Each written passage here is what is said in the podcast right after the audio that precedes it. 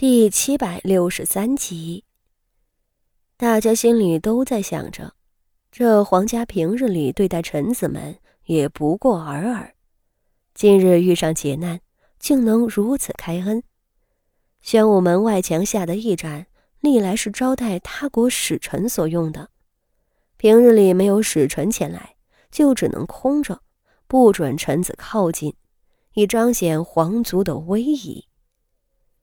如今很多人的宅子被烧毁，皇帝竟能下旨请他们暂居驿站，这真是天大的恩典。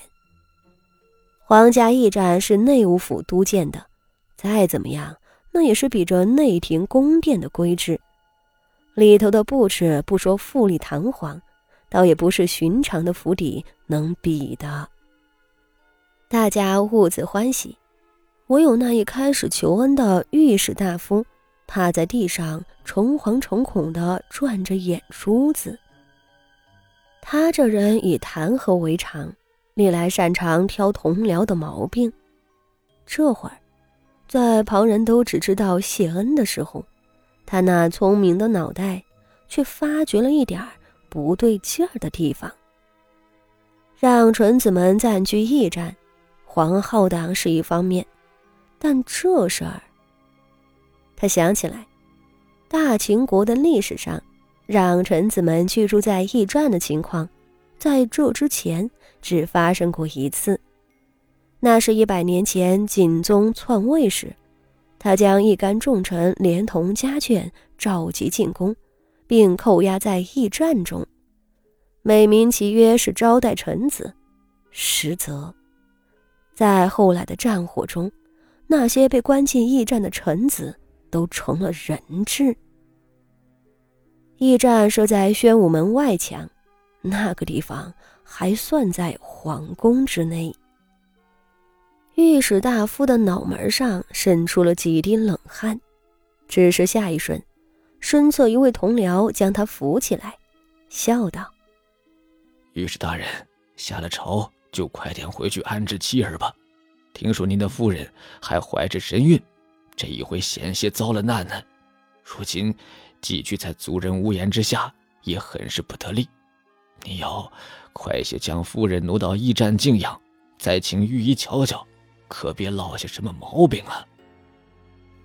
御史大夫立即想起自己那怀胎七个月的夫人，他擦了擦额头上的汗，忍不住道：“是是是。”我家妻儿们如今住在堂兄京郊的园子，我那堂兄虽是有心帮忙，无奈只是一个小商人，也没什么能耐。哎，哎呀，咱们赶紧回家去吧。我家夫人一直不太好，早日挪进宫来养着才行啊。众臣子们一臂叩谢皇恩，一臂私下议论几句。等众人都清静了。圣上身侧的那位宦官再次清了清嗓子，高呼：“圣上身体不适，退朝。”臣子们跪地恭送圣驾，没有人觉出不妥。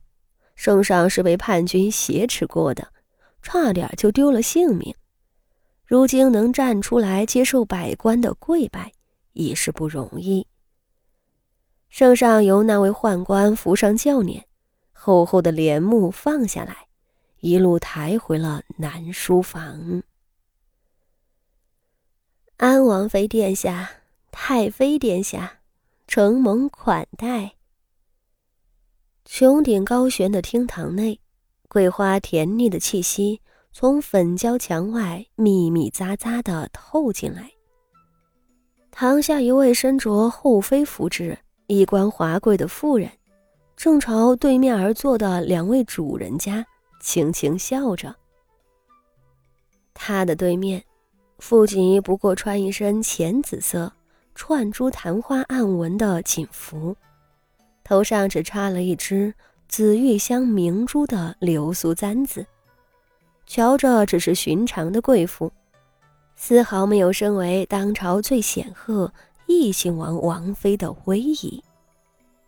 她恬静的微笑，伸手为身侧坐着的林氏，如今已是安王太妃了。缓缓斟了一盅清亮的花茶，道：“李贵妃娘娘驾临府邸，才叫我们安王府蓬荜生辉。这几日，宫中事务倒也清简了，怎地贵妃娘娘有闲情出宫呢？”李贵妃连忙道。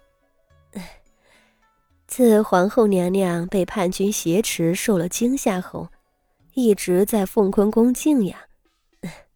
我这赶鸭子上架，接手了公务，一时间也是手忙脚乱的，哪里能有什么闲心思？只是听闻王妃孕中虚弱，我心里担忧，怎能不来探望呢？